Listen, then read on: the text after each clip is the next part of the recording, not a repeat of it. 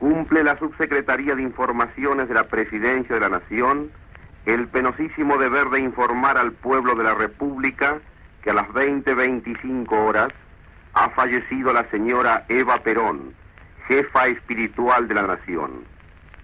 Los restos de la señora Eva Perón serán conducidos mañana, en horas de la mañana, al Ministerio de Trabajo y Previsión, donde se instalará la capilla ardiente. Clío y la turba. Aunque estén muertos, todavía hablan. Un podcast de historia. Martín, yo no me quiero reír, por favor, Martín. No, no, no, basta de caprichos. Te vistes y vas a tu casa.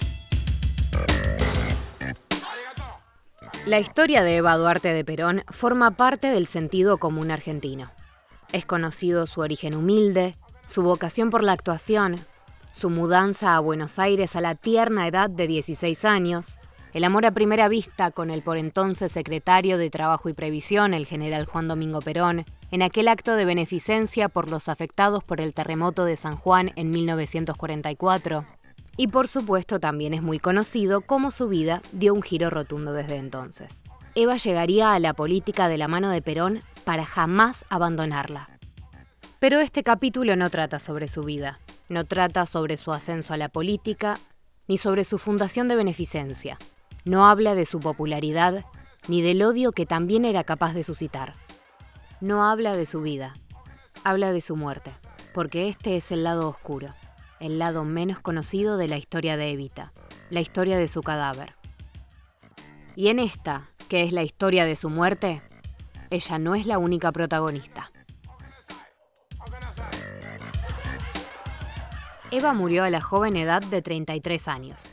Sí, al igual que Cristo, como muchos comentaron en su momento, víctima de un cáncer de útero fulminante. En ese momento transcurría el segundo gobierno de Perón y quedaban todavía dos años y algunos meses hasta que él fuera desterrado del poder por el golpe militar de la autodenominada Revolución Libertadora. A las 8 y 25 de la noche del sábado 26 de julio de 1952, falleció Evita. Su funeral público comenzó a la mañana siguiente y duró 16 días, convirtiéndose en el más largo y masivo de la historia argentina. Para preparar el cadáver para el público, se convocó al doctor Pedro Ara, un profesional español que se vio forzado a aceptar el trabajo frente a las insistentes presiones del gobierno. El doctor no solo debía preparar el cuerpo para su funeral, se le encomendó la tarea de embalsamar el cadáver, ya que el último deseo de Evita había sido que su cuerpo fuera dispuesto en una cripta construida en el Ministerio de Trabajo y Previsión. La abanderada de los humildes, como la llamaron, quería pasar el resto de su eternidad rodeada de su pueblo, por lo que una capilla en aquel ministerio parecía la opción perfecta. Su muerte fue largamente anunciada. Ella debió combatir el cáncer durante meses antes de perder la batalla, y por eso Evita supervisó parte del proyecto de construcción de la cripta. Y a sabiendas de que no estaría lista al momento de su muerte, dispuso que su cadáver reposara en el edificio de la CGT mientras se terminaba la obra. En un principio, sus deseos fueron respetados. La misma noche de su muerte, el doctor Pedro Ara se encargó de preparar el cadáver y trasladarlo al edificio de la CGT. A pedido de la difunta, su manicura se encargó de quitar el esmalte rojo vivo de sus uñas y reemplazarlo por un tono neutral. Se cortó y tiñó su cabello. El cajón vidriado donde se colocó el cadáver fue adornado con la bandera justicialista y el cuerpo debidamente maquillado y vestido. Durante 16 días desfilaron frente al cadáver mujeres, niños y hombres. Buenos Aires se quedó sin flores. Los arreglos florales se amontonaban en las puertas de la CGT e hizo falta importar más flores desde Chile ante la enorme demanda provocada por el funeral. Hasta se preparó una sala con enfermeras para atender a las víctimas de la histeria provocada por la visión del cuerpo muerto de Evita. El gobierno había dispuesto las medidas de duelo oficial que se extendería durante 30 días. Se suspendieron todas las actividades oficiales durante dos jornadas hábiles. Todos los comercios se vieron obligados a cerrar sus puertas durante tres días, incluyendo los puestos de diarios y los taxis. La Asociación de Fútbol Argentino suspendió el torneo por tres fechas y se solicitó oficialmente a las iglesias que sus campanas doblasen durante cinco minutos diariamente. Además, se impuso obligatoriamente el uso de la cinta negra de luto en las mangas de los sacos de los hombres y se decretó que todos los 26 de julio sería una jornada de duelo. A las 20 y 25 cada noche, las radios del país debían anunciar la hora del fallecimiento de la jefa espiritual de la nación. Frente al ataúd desfilaron en consecuencia miles de personas durante los lluviosos y fríos días de invierno que siguieron. En la cola se entremezclaban los descamisados y los gorilas, los peronistas y los anti. Para muchos, ir al funeral de Evita era un momento desgarrador. Para otros, una obligación. El gobierno había impuesto un luto oficial y se esperaba que la población lo cumpliera.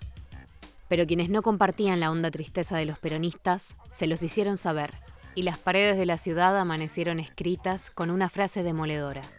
Viva el cáncer.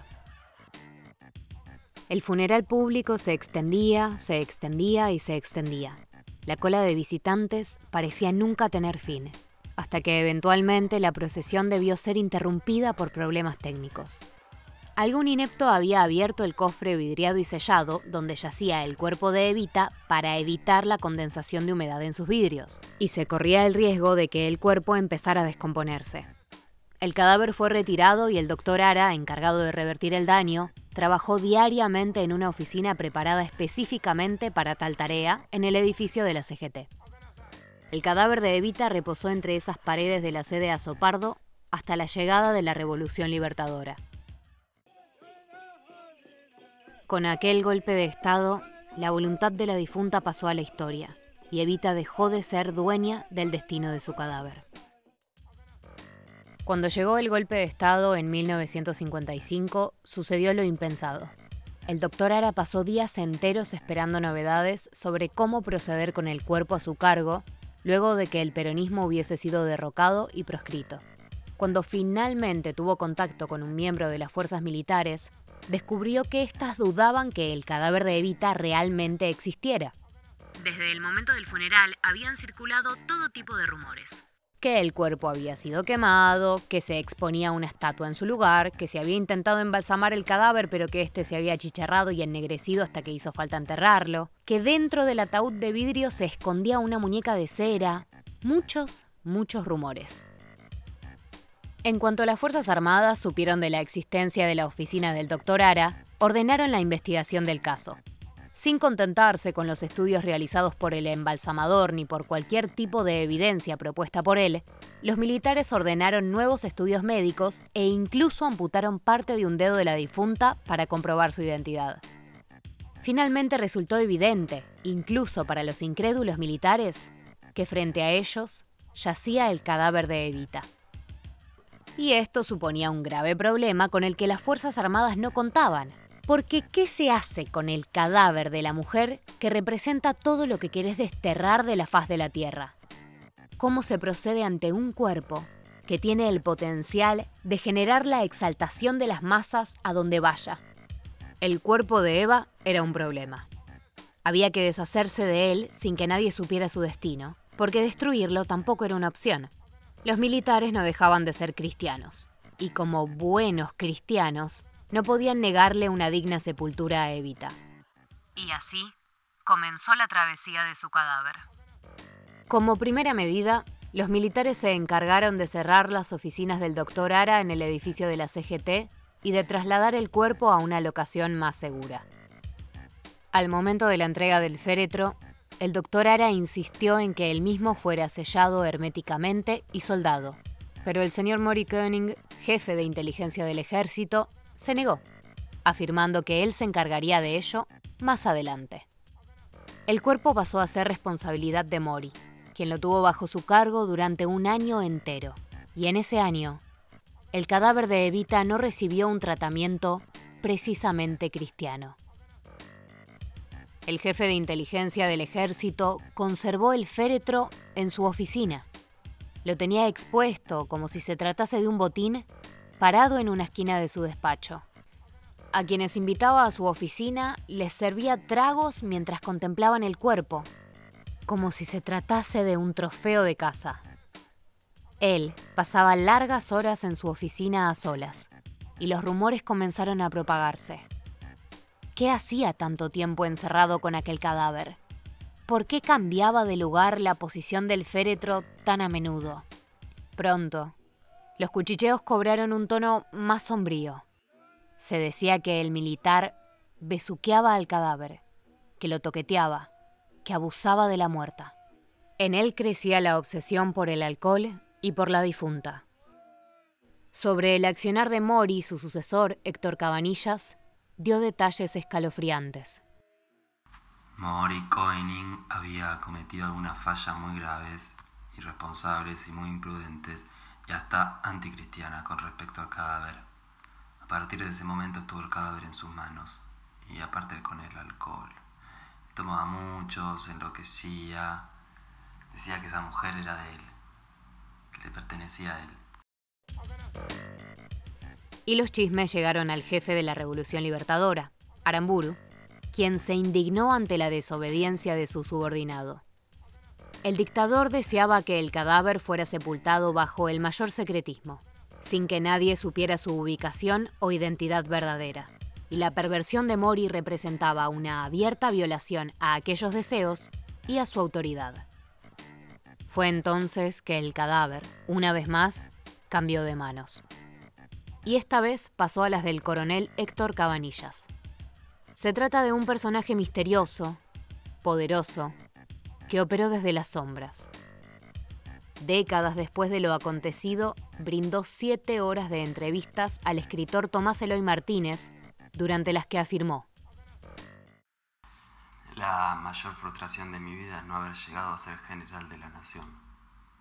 Cumplí con todo lo que se le exige a un oficial de honor para alcanzar ese rango y no pude porque me enredaron en intrigas y envidias.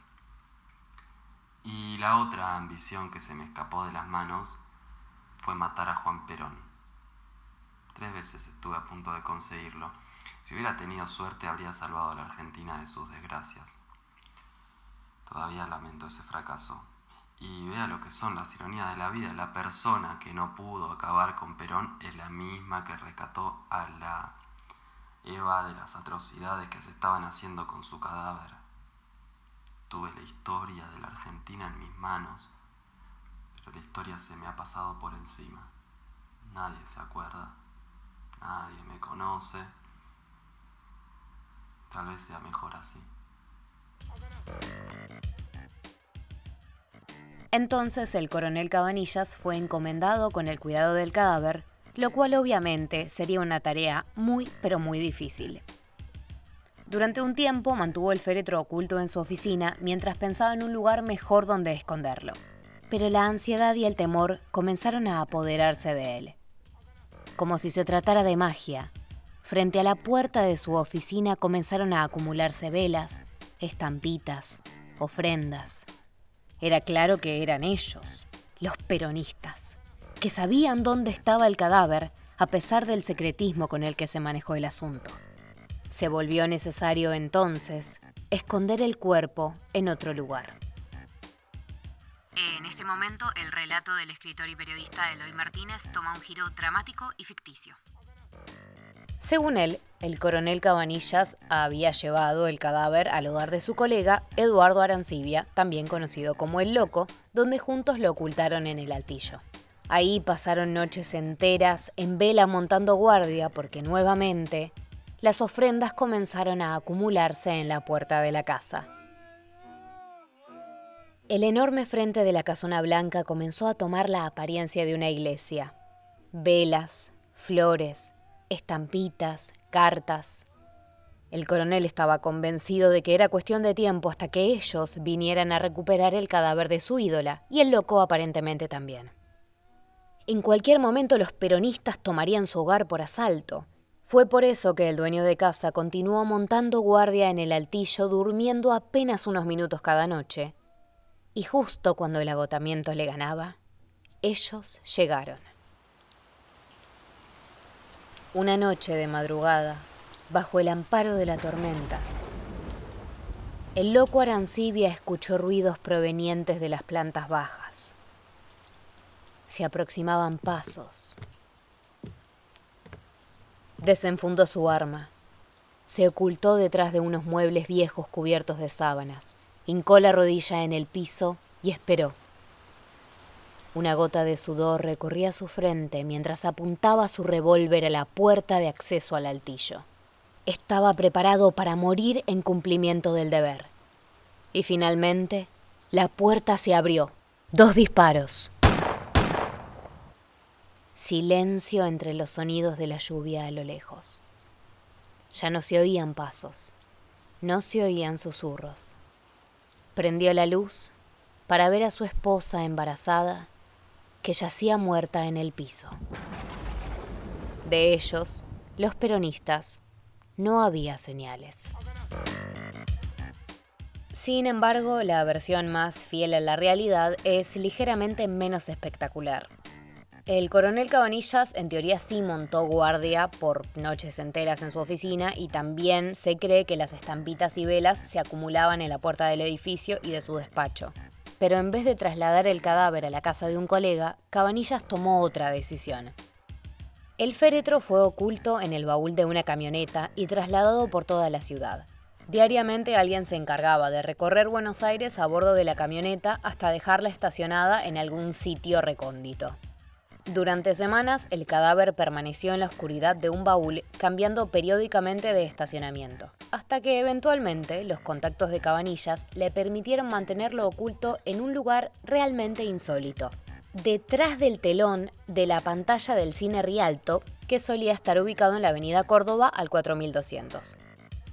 El cadáver pasó meses escondido ahí, oculto a la vista de todos. En el relato de Eloy Martínez, la hija del encargado del cine jugaba cada día con el cadáver de Evita, convencida de que se trataba de una muñeca de tamaño real.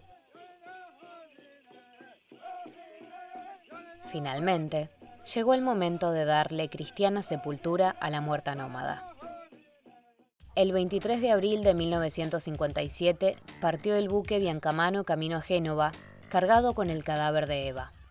El coronel Cabanillas fue el encargado de trasladar el cadáver en barco desde Buenos Aires hasta Italia, para ser enterrado en un cementerio de Milán bajo el falso nombre de Maggie de Magistris, bajo la complicidad y consentimiento del Papa Pío XII. El pontífice accedió a darle a Evita cristiana sepultura y los militares se ahorraron muchísimo papelerío incómodo al momento de trasladar el cuerpo. Más de 10 años reposó el cuerpo en el cementerio de Milán bajo un nombre falso. Durante el traslado en buque se llenó el féretro de piedras para evitar que se bamboleara con el golpear del oleaje, y tras varios días de travesía, el cajón vidriado con el cadáver de Eva llegó a Milán. Por más de 15 años la tumba recibió el cuidado y las flores de una inocente monja enviada específicamente a visitar la tumba de la supuesta anciana italiana fallecida en Buenos Aires. El traslado y entierro falso se ejecutaron bajo el mayor anonimato. Ni las Fuerzas Armadas ni la población en general tenía idea de qué había sucedido con el cadáver de Eva. Tanto es así que cuando en 1970 los montoneros secuestraron al ex dictador Aramburu, parte de sus exigencias fue la recuperación del cadáver de Eva, aunque obviamente sus demandas no fueron escuchadas y Aramburu fue fusilado sin confesar nada más allá de que el cuerpo contaba con cristiana sepultura. De esta forma, en 1970 comenzó una década caracterizada por la violencia política. El gobierno militar seguía dominando. Desde 1966 hasta 1973, la autodenominada Revolución Argentina dirigió al país. Pero la falta de libertades democráticas, la censura, la proscripción del peronismo y la crisis económica minaron cualquier vestigio de legitimidad o estabilidad del gobierno militar.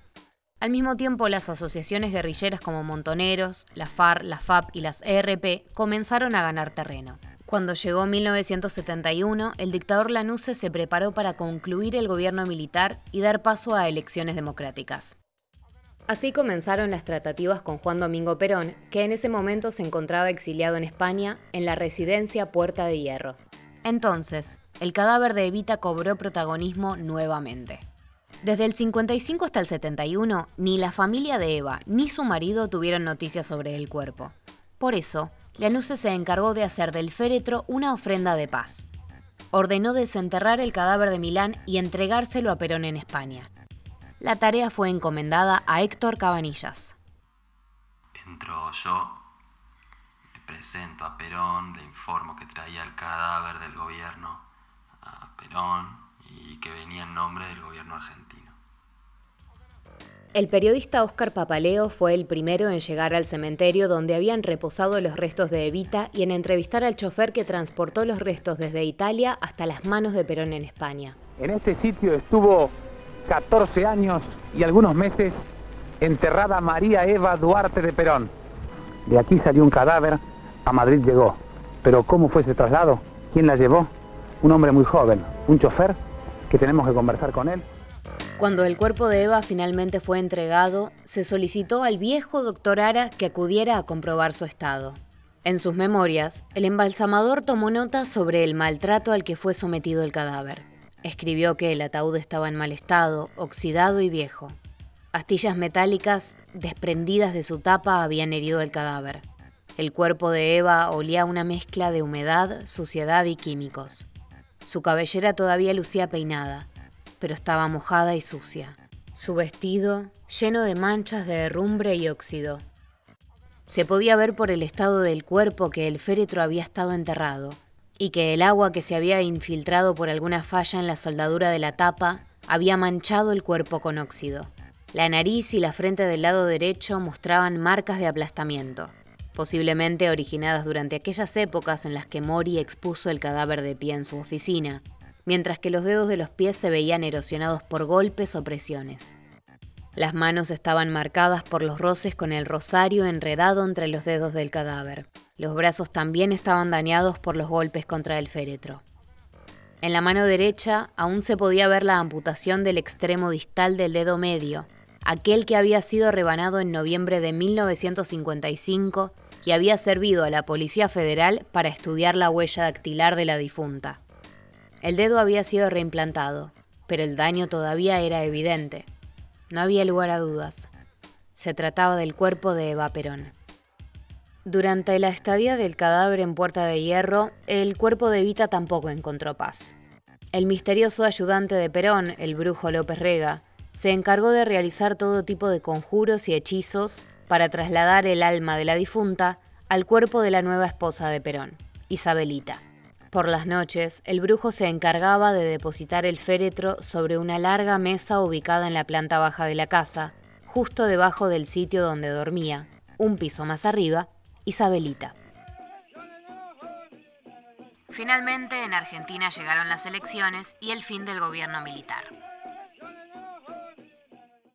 Corría el año 1973. El peronismo ya no estaba proscrito, pero los militares todavía se resistían a ceder el gobierno nuevamente a Perón. Por eso establecieron que para poder presentarse como candidato a las elecciones se debía residir desde hacía al menos un año en el país, condición que Perón no cumplía al haber estado exiliado. Las elecciones se celebraron y el partido ganador fue el justicialista. Bajo la consigna Cámpora al gobierno, Perón al poder, Cámpora fue electo presidente. Pocas semanas más tarde, renunció llamando a elecciones. En octubre de 1973, Perón comenzó su tercera presidencia. Desde el regreso de Perón a la Argentina, el cadáver de Evita permaneció a solas en la mansión de Puerta de Hierro, lejos del brujo y de Isabelita, mientras se construía un mausoleo para ella en la Quinta de Olivos. Pero todavía no había llegado su momento de paz. En 1974 falleció Perón y su cuerpo ocupó la cripta diseñada para Evita en la Quinta de Olivos. La vicepresidenta Isabelita asumió el gobierno de la Argentina. El cadáver de Eva, mientras tanto, seguía a salvo en España, aunque lejos de su pueblo, de su familia y de la cripta construida a su nombre. El 15 de octubre de 1975, durante el caótico gobierno de Isabel, Montoneros buscó hacer algo para intentar recuperar la popularidad y el asombro que habían logrado suscitar en el pasado. El secuestro y fusilamiento de Aramburu en 1970 había conmovido e impresionado a toda la sociedad. Por eso, en 1975 decidieron robar su cadáver. En una operación lograron tomar el cementerio de la Recoleta por asalto y secuestrar el enorme y pesado féretro con el cadáver de Aramburu, y dejaron firmada en las paredes de la cripta su autoría. El objetivo fue negociarle a Isabel la repatriación del cadáver de Evita a cambio del retorno del cuerpo de Aramburu. Isabelita cedió a las presiones y el 15 de noviembre de 1975 aterrizó el cuerpo de Eva en el país. Y los montoneros, fieles a su palabra, hicieron entrega del féretro de Aramburu. El cuerpo de Eva se reunió en la cripta de Olivos con el de su fallecido marido. Pero una vez más, la travesía de Evita no había concluido. En marzo de 1976 tuvo lugar el golpe de Estado que inauguró el gobierno de la última dictadura militar.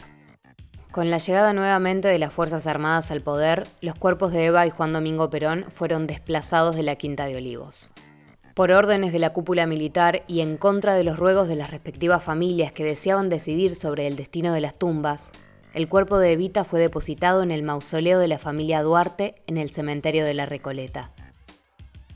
Duarte era el apellido paterno de Evita el apellido de aquel padre adinerado que nunca la reconoció como hija legítima y quien forzó a su madre, Juan Ibarguren, a criar a sus hijos en la pobreza y la soledad.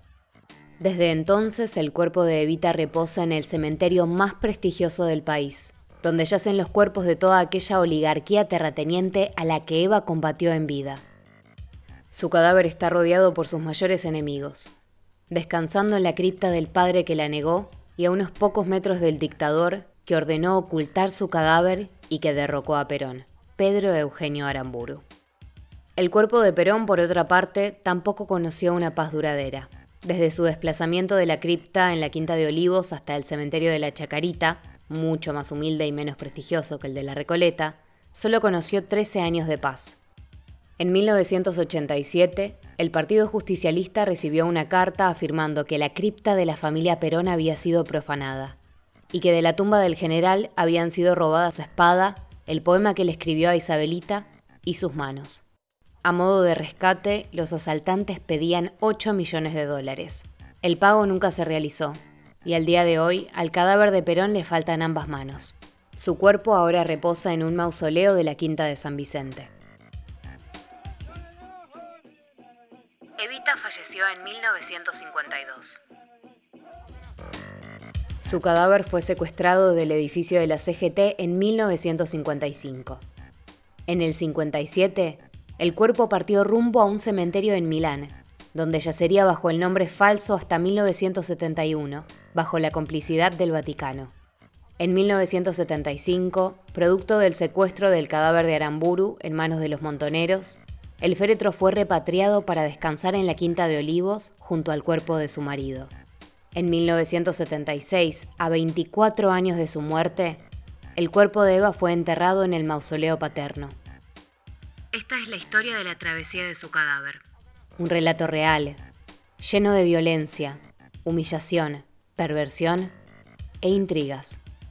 Y contar este relato nos pareció importante porque los muertos, aunque estén muertos, todavía hablan.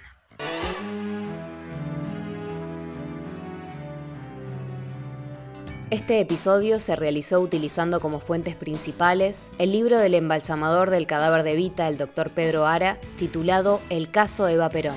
También se utilizó como fuente el libro de Eloy Martínez, Santa Evita, así como los libros Aramburu de María O'Donnell, Mi hermana Evita de Herminda Duarte, Del poder al exilio, Cómo y quiénes me derrocaron de Juan Domingo Perón y una serie de diarios de la época. Los documentales Si te he visto no me acuerdo y Evita, Muerte, Profanación y Mito también fueron de gran utilidad.